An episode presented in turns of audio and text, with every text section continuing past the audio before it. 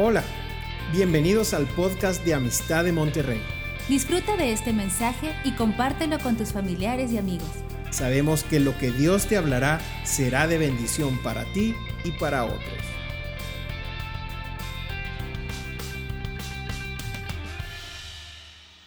Bueno, pues hola, ¿qué tal a todos? Me da mucho gusto saludarlos una vez más y ahora estamos en un tiempo especial, ya estamos aquí eh, celebrando las festividades que tenemos en estos días. Y yo tenía una palabra para compartirles a todos ustedes y es una palabra que le puse intercambio de regalos, intercambio de regalos. Es un tiempo donde tal vez se ha ido eh, perdiendo el enfoque de lo que tenemos como la Navidad, celebrando el nacimiento de Cristo. Pero yo quiero hablar del intercambio de regalos, la manera en que suceden las cosas y hablando de esto, hablo de la manera en que tú siembras en la vida de otros y tú recuperas lo que, lo que has sembrado en la vida de otras personas. Hay varios ejemplos en la Biblia donde nos habla de personas que fueron y, dieron algo de sus vidas, eh, sembraron algo en otros y al paso del tiempo recogieron, muchos de ellos recogieron inmediatamente, instantáneamente, recogieron lo que estaban sembrando. Yo quiero hablarte de algunos ejemplos. Por ejemplo, en el libro de Génesis, capítulo 24, nos habla la historia de Abraham, que estaba buscando una novia para su hijo Isaac. Y le dice a su siervo que vaya a esa tierra de Mesopotamia de donde él había salido para que pudiera él encontrar alguna novia para su hijo Isaac. Acababa de morir Sara estaba triste Abraham, pero también estaba muy triste Isaac. Y entonces Abraham quería fortalecerlo, quería animarlo, y entonces le da esta encomienda al siervo para que fuera a buscar allá en la región de Mesopotamia entre sus familiares, porque él salió de ahí, Abraham había salido de ahí, que buscar entre sus familiares alguien que pudiera más o menos venir a cumplir con esa función de ser la futura esposa de Isaac. Y el, siervo le dice, oye, pero ¿cómo le voy a hacer? Porque voy a llegar ahí a, Mesopotamia, es un viaje largo, y cuando yo llegue ahí a ese lugar, ¿cuál, cuál es la situación? O sea, ¿qué pasaría si, si no encuentro a nadie? O sea, ¿qué hago? Eh, ¿vas, a, ¿Vas a enviar a tu hijo para acá? para Mesopotamia y, y, dijo, no, no, no, no, no, no quiero que mi hijo regrese a Mesopotamia. Yo no quiero que regrese de donde yo salí. No, no, no. Yo tengo un proyecto de vida para él. Si no encuentras una mujer para mi hijo, no te preocupes, aquí termina la cosa y tú eres libre de responsabilidades. Pero esfuérzate, búscamela, yo estoy seguro que puedes encontrarla. E hicieron un juramento, ahí dice que hicieron un juramento el siervo y, y Abraham. Y es muy interesante la forma en que ellos se pusieron de acuerdo, pero quiero leerte en el capítulo 24, el versículo 10 donde dice, y el criado tomó diez camellos de los camellos de su señor y se fue, tomando toda clase de regalos escogidos de su señor, y puestos en camino, llegó a Mesopotamia, a la ciudad de Nacor. Así es que estábamos viendo aquí al siervo que toma diez camellos y los empieza a cargar de regalos, algo así como esto, probablemente otro tipo de, de objetos preciosos, después vamos a ver qué tipo de objetos llevó pero es, muy interesante cómo este siervo empieza a prepararse para aquel gran encuentro y está empezándose a mover en fe que tal vez se va a encontrar con esta, esta futura esposa para Isaac. Y está llevando un cargamento de regalos, lleno de regalos y de obsequios, para que cuando llegue ahí tenga algo que ofrecerle. Y bueno, esto es parte de la, de la forma en que se, se hacía. Antiguamente y hasta la fecha en muchas partes del Oriente y del Medio Oriente se practica esta costumbre de que el padre busca novia para su hijo sin que su hijo lo sepa. Eh, yo tuve un amigo de Pakistán y me preguntó a mí, eh, eh, estábamos platicando un día ahí comiendo cuando yo estaba estudiando en Japón y estábamos ahí intercambiando ahí ideas y, y tratar de conocer un poquito la cultura de Pakistán. Y él le pregunté, le dije, eh, ¿y tú eres casado? Y me dijo, sí, soy casado. Y le dije, ¿y cómo conociste a, tu esposa? Dijo, pues yo la conocí en la noche de bodas. Y yo me quedé, ¿cómo?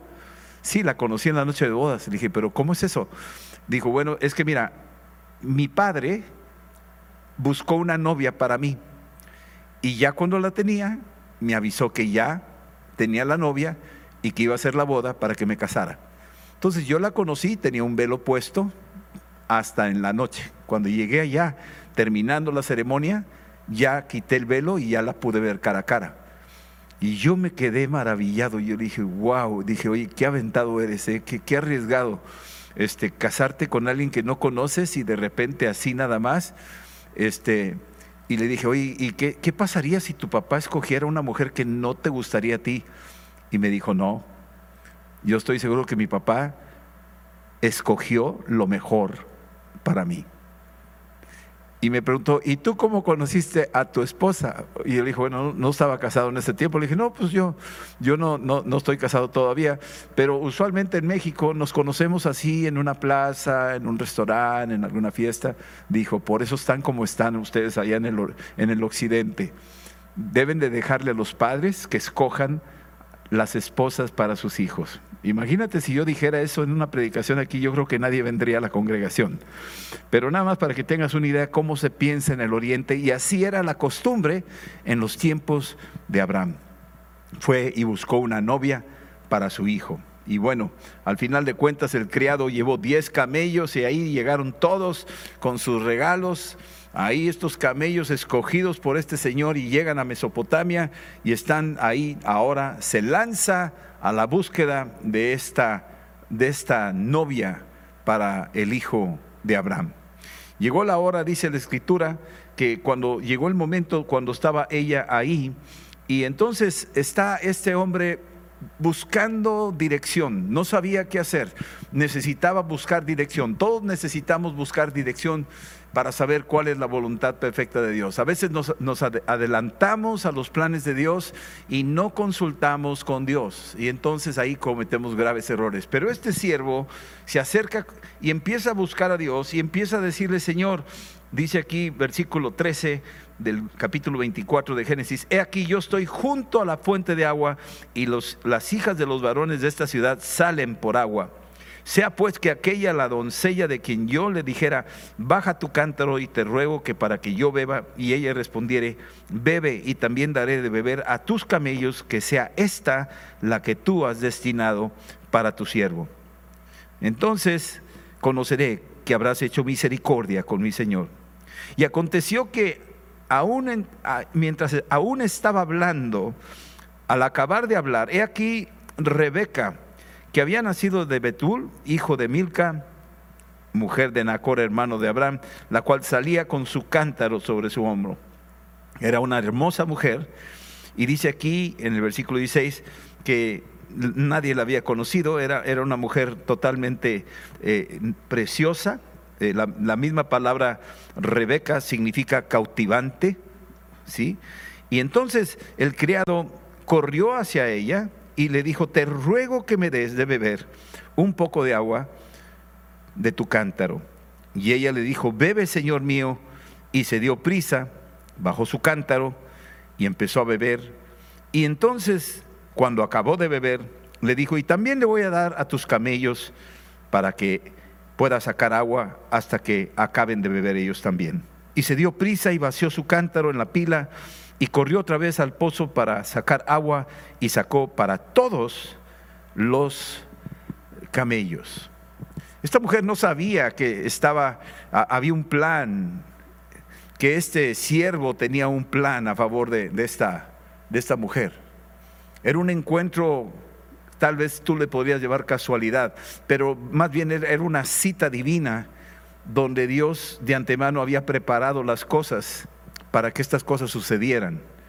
Y cuando llega esta, esta situación donde estos diez camellos cargados de joyas, de ropa, de vestidos, de lienzos, de muchos tipos de regalos, ella está dándole ahora a esos camellos que al final de cuentas van a ser suyos, pero ella en ignorancia no sabía que iban a ser suyos, pero su corazón de sierva hizo que esas cosas que venían sobre los lomos de esos camellos fueran ahora todos para ella.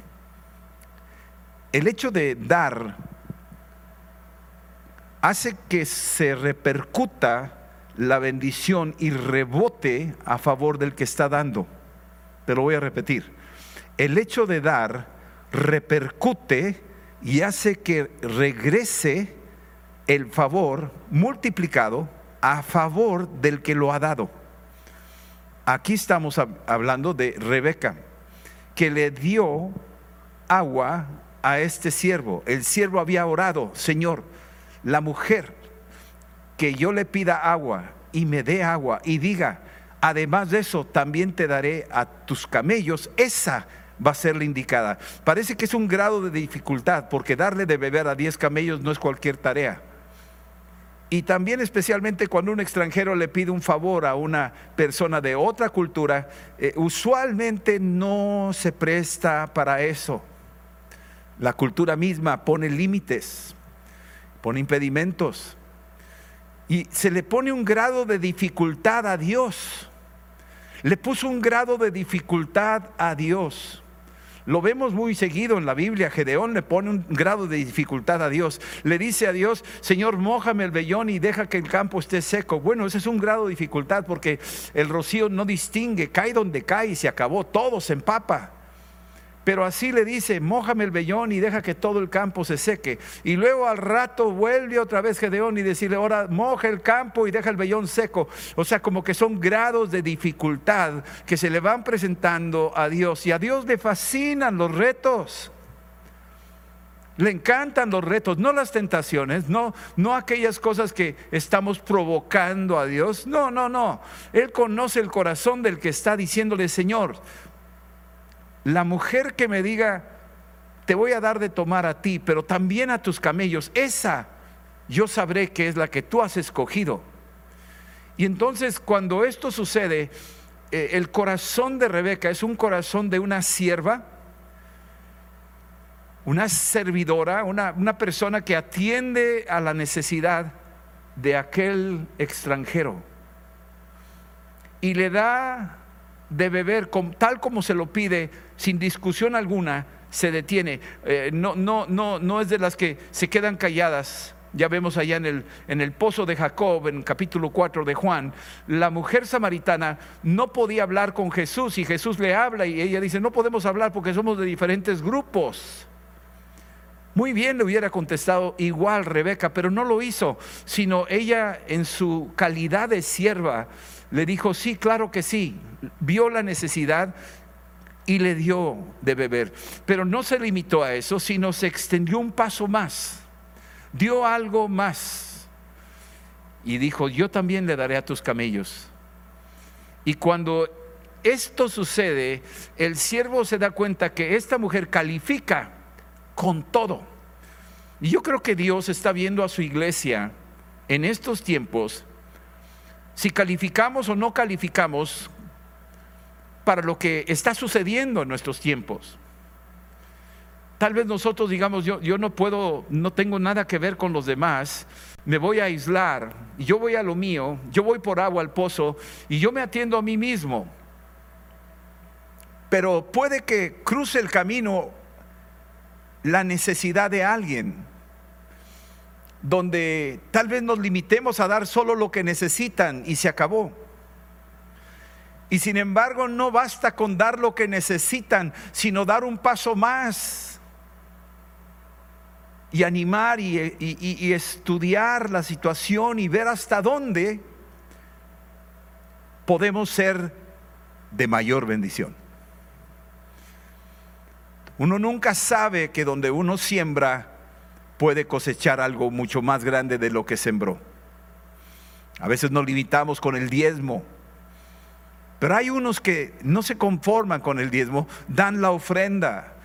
Y otros no se conforman con dar diezmo y ofrenda, dan la, primicia y otros dan la promesa y otros extienden aún más allá y quieren extenderse aún más y dan, dan la, la limosna. Y todo lo que están haciendo es solo repercutirlo a su favor. Algo sucede en el mundo espiritual donde regresa la bendición multiplicada. Es como la semilla, cuando uno la siembra, una semilla de maíz, lo puede sembrar y tú no sabes que en poco tiempo puede empezar a dar ahí unos cinco lotes ahí cargados de, de, grano y con eso te da de comer a ti si lo quieres volver a sembrar, te vuelve a repetir. Y eso es lo que pasa.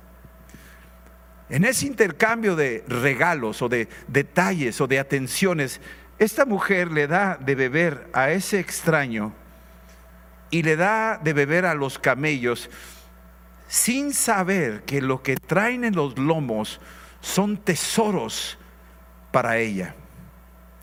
Al rato el mismo siervo le da un brazalete y, le pone ahí unas argollas y, ella está asombrada que por, por, haberle dado agua, la está aderezando, la está vistiendo y se queda maravillada y ella da un paso adicional. Aquí dice la escritura, más adelante, en el capítulo 24, que ella está diciendo que puede ir, ahí en el versículo 25 dice, también hay en nuestra casa paja y mucho forraje y un lugar para posar. El hombre estaba impresionado, se inclinó, adoró, a Dios y dijo, wow, o sea, qué bárbaro, qué, mujer tan generosa, tan, tan dadivosa. Y esa, esa mujer representa la iglesia y ese siervo cargado de dones representa el Espíritu Santo, si quieres permitirme la ilustración. Algunos me critican por usar demasiadas tipologías. Pero si tú quieres escudriñar la escritura y compararla a la luz de la realidad, eso es exactamente lo que, lo que el Espíritu Santo ha venido a hacer. Ha venido a, ver si hay lugar donde posar sus pies, eh, eh, eh, a encontrar su habitación en medio del corazón del hombre. Y si el hombre está dispuesto a creer y a servirle, Él se encarga de recompensarlo y Él se encarga de sorprenderlo más de lo que él pudiera imaginarse. Esto es lo que sucede en la iglesia del siglo I. Pero esto es lo que le pasó a esta Rebeca, la cautivante. De hecho, ese nombre tiene como nombre, como, como interpretación también como grillete. Imagínate, como que si, si tú la pudieras ver, era tan cautivante, tan, tan atractiva, tan hermosa, que podría hasta atrapar el corazón del que la pudiera ver. Eso era lo que significaba Rebeca. Y Rebeca va y lleva a este extraño a su casa y sale a la puerta Labán, el hermano de Rebeca. Es muy interesante esta historia, léelo por favor, capítulo 24. Pero Labán sale y, la ve a ella adornada con joyas y todo y Labán se le abren los ojos. Después veremos cómo es Labán, es muy especial. Pero aquí vamos a entender una cosa, que cuando la ve vestida, adornada, eh, dice aquí, dice versículo 29, eh, Rebeca tenía un hermano que se llamaba Labán y salió afuera para ver al hombre. Y cuando vio el pendiente y las brazaletas en las manos de su hermano y decía, wow, sí, y le dijo, así me habló ese hombre, este hombre, este extraño. Y entonces Labán fue a él, estaba con los camellos. Y entonces Labán luego, luego le dijo, ven bendito de Jehová, ¿por qué estás afuera? he preparado la casa y el lugar para los camellos. O sea, ahí está Labán luego, viendo la bendición y, dijo, yo también quiero esto. Yo veo que este hombre es, muy rico y tiene, tiene, cosas buenas. Vamos a dejarlo entrar a la casa. Vamos a, tener la, la, bendición de tenerlo en nuestro hogar, a este extraño. Y entonces lo recibe y la escritura nos, nos empieza a relatar todo lo que hace ahí este Labán preparando el escenario para tenerlo en la casa y están todos ahí atendiendo a este hombre extraño y están preparando la comida. Rebeca le ha dado desinteresadamente algo a este extraño. Y el servicio desinteresado es una forma de dar y Dios bendice esa forma de dar. Por ejemplo, tus talentos pueden ser un servicio desinteresado, donde tú inviertes tus talentos a favor de otros. Tu tiempo puede ser una inversión también para otros y puedes también ser un servicio desinteresado, invertir tiempo a favor de otros. Tus recursos pueden ser también dados desinteresadamente, no esperando nada a cambio. Jesús dijo, camina otra milla. Si te piden caminar una milla, camina una extra. Si te piden un saco, dale el manto. Una milla extra, desinteresadamente. Y vemos cómo ahora está aquí esta situación en la casa de, de Rebeca y su hermano Labán. Y entonces te das cuenta cómo un buen regalo puede abrir muchas puertas. Esta caja es muy grande y tú puedes decir, ¿qué hay ahí adentro? Y si yo te dijera que nomás hay una pluma, este, para escribir algo, una pluma de esas que compras en cualquier tienda, es demasiada caja para la pluma, no vale la pena. Ah, pero cuando abres una caja y de repente es un, es un regalo, un buen regalo, ese buen regalo abre muchas puertas, muchas puertas. Y entonces Labán se dio cuenta que por el solo hecho de servir y darle de tomar agua a este extraño y darle de beber a los camellos, llegaron brazaletes y argollas de oro. Dijo, wow, o sea, eso es demasiado, eso es, algo poderoso. Y entonces eh, está interesado porque vio 10 camellos y dijo, wow, ¿qué habrá en esos camellos? Y le pidió más adelante, aquí la historia concluye en esto, es algo muy interesante porque, porque están ahí comiendo y a, a, punto de comer, el siervo se pone de pie y le dice, señores, les agradezco mucho sus atenciones, pero no voy a, no voy a comer hasta que no les diga el mensaje por el cual yo vine. Y este es el mensaje. He venido para decirles que mi amo, Abraham, tiene muchas propiedades y muchas riquezas y muchos tesoros y solo tiene un hijo a quien le va a dejar esa herencia, pero me ha ordenado a mí venir y buscar a una a una esposa para él. Y yo he llegado aquí porque esto fue lo que me pasó, estando yo en la fuente, hablé con Dios y consulté con Él y le puse ahí esta, esta situación, tal vez hasta cierto punto con un grado de dificultad pero para Dios no hay nada imposible. Y Dios me respondió con creces cuando llegó Rebeca y, atendió a mi vida y a los camellos y, y, me ofreció venir a su casa y todo esto. Yo estoy maravillado del corazón generoso de Rebeca. Por lo tanto, yo quiero pedirles que me digan si se va a ir conmigo, sí o no. Quizá no quiera ir, Versículo 40. Entonces dijo, entonces le respondió, el Señor en cuya presencia yo estoy andeando, eh, enviará a su ángel con, contigo y prosperará tu camino. Tomarás para mi hijo mujer. Estas son palabras de Abraham, para la familia de la casa de mi padre. Entonces serás libre del juramento. Y así fue como sucedió. Y, este siervo eh, estuvo ahí presente en esa mesa, en esa casa y está ahí esperando la respuesta hasta que finalmente dice ahí que ya estaba hecho todo. Rebeca estaba más que lista. Yo creo que ya estaba preparando maletas. Ya estaba lista. Ya dijo, me voy porque me voy. Y Labán le decía aquí que por favor este, no se fueran, que se esperaran.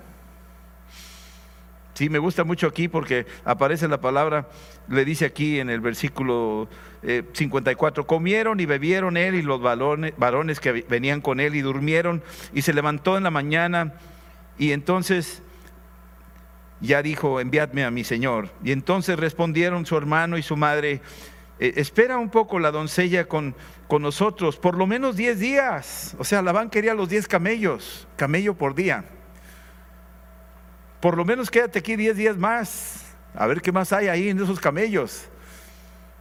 Pero el siervo le dijo, no, no me entretengan, no me detengan, versículo 56, ya que el Señor ha prosperado mi camino, por favor, despáchenme, ya me quiero ir a la casa de mi Señor. Y total, le llamaron a Rebeca, versículo 58, y le preguntaron, ¿irás tú con este varón? Y ella respondió, claro que sí. Claro que sí me voy. Y conste que ella no vio los tesoros, ella estaba ya emocionada con el encuentro con aquel varón que aún ni conocía. Tenía una gran expectación. Te das cuenta de una Rebeca que está siempre abierta a, a lo que sigue, a lo nuevo, buscando. Y aquí fue cuando Labán y la mamá de Rebeca soltaron a Rebeca y la bendijeron, versículo 60, y le dijeron, esta, esta, esta frase es poderosísima, le dijeron, hermana nuestra, sé madre de millares de millares, y poseen tus descendientes la puerta de sus enemigos. Una bendición tremenda, esa palabra que Dios le había dado a Abraham ahí en Génesis 22, 17, más adelante eh, la podremos ver, si gustan ustedes, léanla donde le dice, y tus enemigos poseerán las puertas, dice, tu, tu, tu, descendencia poseerá las puertas de sus enemigos. Y más adelante Jesús lo dice, ahí en Mateo 16, dice que las puertas del infierno no prevalecerán. Y esto es lo que, lo que sucede cuando estamos con un corazón dispuestos a servirle al Señor aún con ciertos grados de dificultad y cuando somos espontáneos y cuando somos hasta creativos, cuando somos audaces, cuando no nos limitamos a lo que se nos dice, sino hacemos aún más. Me viene el recuerdo de la, de la reina de Sabá en Primera de Reyes 10, que va oyendo de este rey, de este reino que hay en Israel, y que ella prepara ahí todo un, todo un, un grupo de personas que la acompañan con tesoros y sale en búsqueda de este, de este sabio, Salomón. Y cuando llega ahí, tú lees el capítulo 10 de, de, Primera de Reyes, todo lo que sucedió para la reina de Sabá fue impresionante, fue más de lo que le habían dicho, fue más de lo que ella se imaginó. Y ella traía su regalo, ella traía un regalito así para el rey Salomón. Pero tú termina el capítulo ese capítulo 10 y te vas a dar cuenta cómo al final, al final, ya al final, cuando ya ella termina su visita y se da cuenta que fue más de lo que le habían dicho, se impresionó, se maravilló, le contestó todas sus preguntas, ahí en el capítulo 10, versículo 10, le, está llevando, pero en el versículo, si tú quieres verlo, en el versículo 13, dice ahí que Salomón le dio a ella más de lo que ella trajo. Es decir, ella trajo esto y Salomón le dio esto. Mi amado, cuando tú le das algo al Señor, en servicio, en obra, en intención, en motivación, de tu corazón, sin, que sea mezquino, sin un corazón dispuesto, el Señor te va a dar, te va a regresar multiplicado lo que tú le estás dando a Él. Ahí le pasó esto a la mujer Rebeca. También le pasó aquí a la mujer, la reina de Sabá. Y luego también la mujer que le lavó los pies a Jesús en Marco capítulo 14 llega a esta mujer y le, lava los pies a Jesús y quiebra su frasco de nardo y lo vierte en Jesús. Y es muy costoso. Y hasta críticas y le dijeron, ¿cómo es posible que tú andes derrochando eso? Eso no es para eso, etcétera. Y él les dice a ellos, por favor, cállense muchachos, ustedes no saben, ella me está ungiendo, me está preparando para el día, para el día de mi muerte. A veces se nos olvida que Jesús olía agradable estando en la cruz. Era una antorcha de perfume que estaba ahí colgando en la cruz. Era Jesús, empapado de nardo. El nardo no se quita, ese perfume se impregna y dura días y a veces semanas de lo intenso que es, por eso es costosísimo. Y esta mujer puso eso. Pero Jesús dijo algo ahí en el capítulo 14, y voy a terminar con esto dijo algo muy poderoso.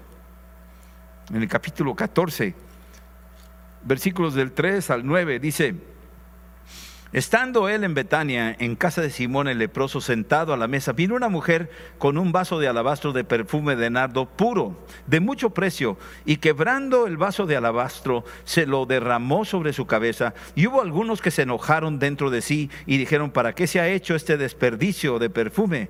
Porque podía haberse vendido por más de 300 denarios y haberse dado a los pobres, y murmuraban contra ella.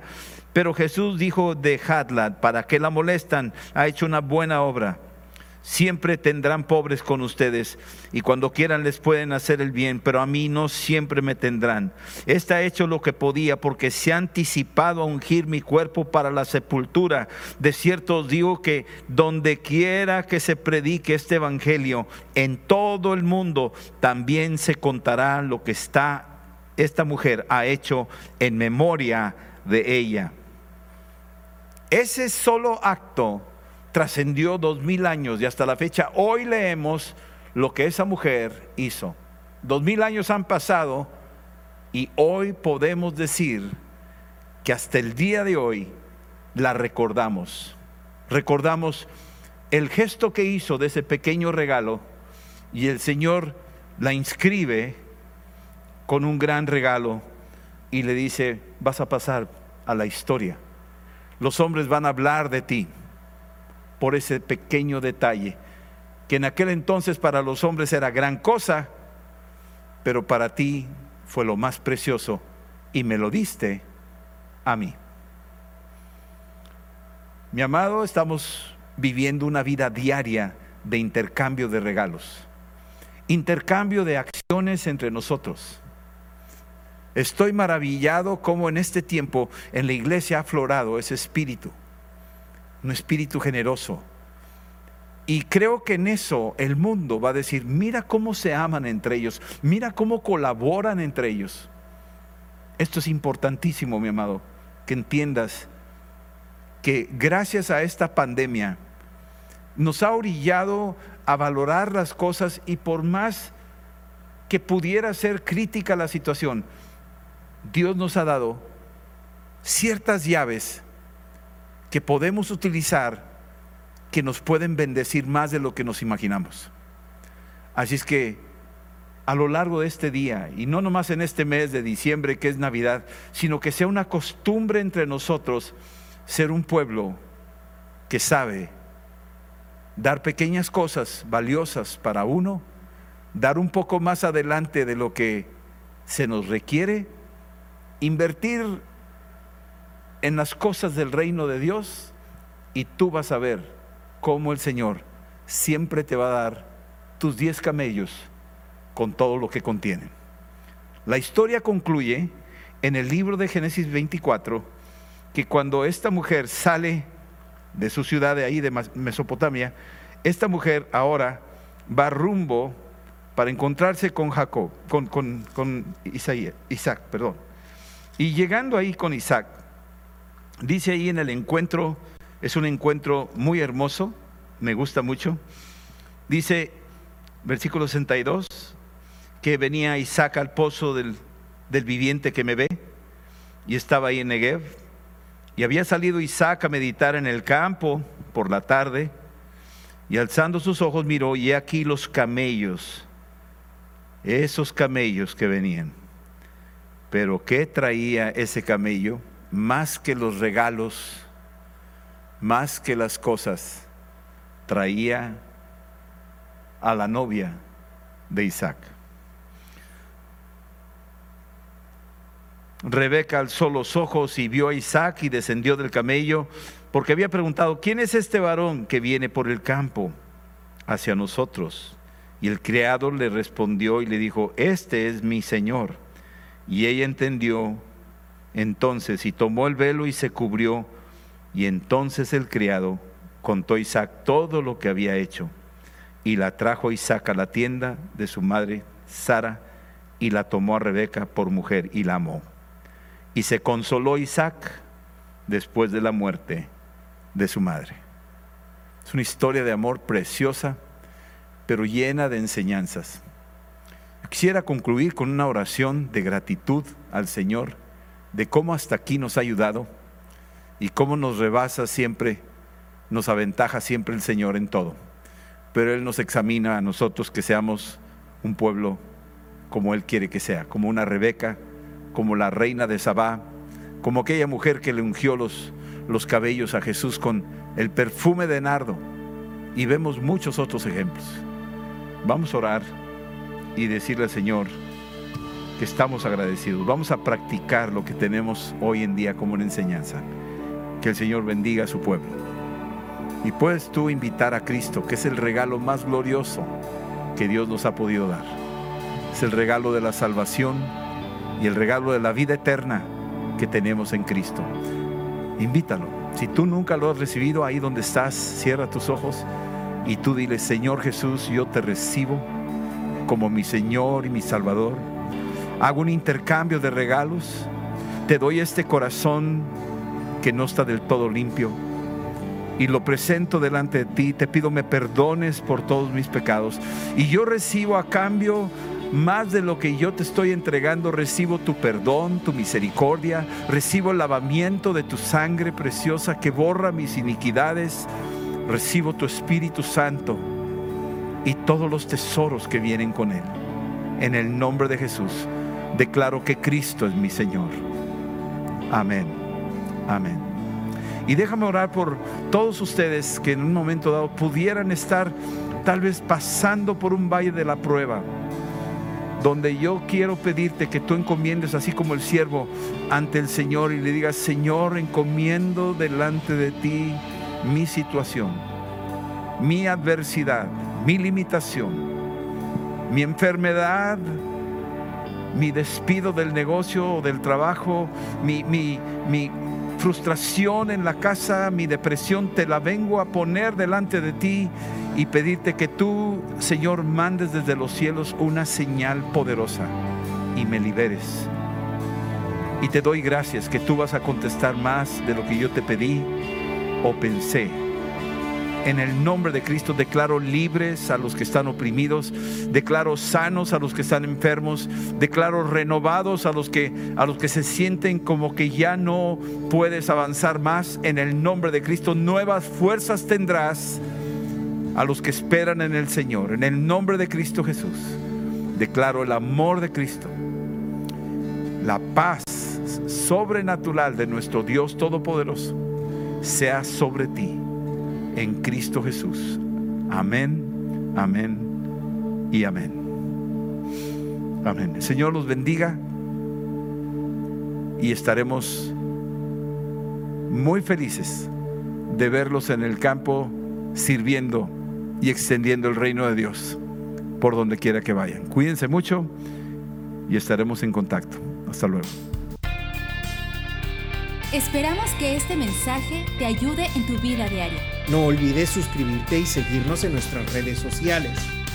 Somos familia amistad.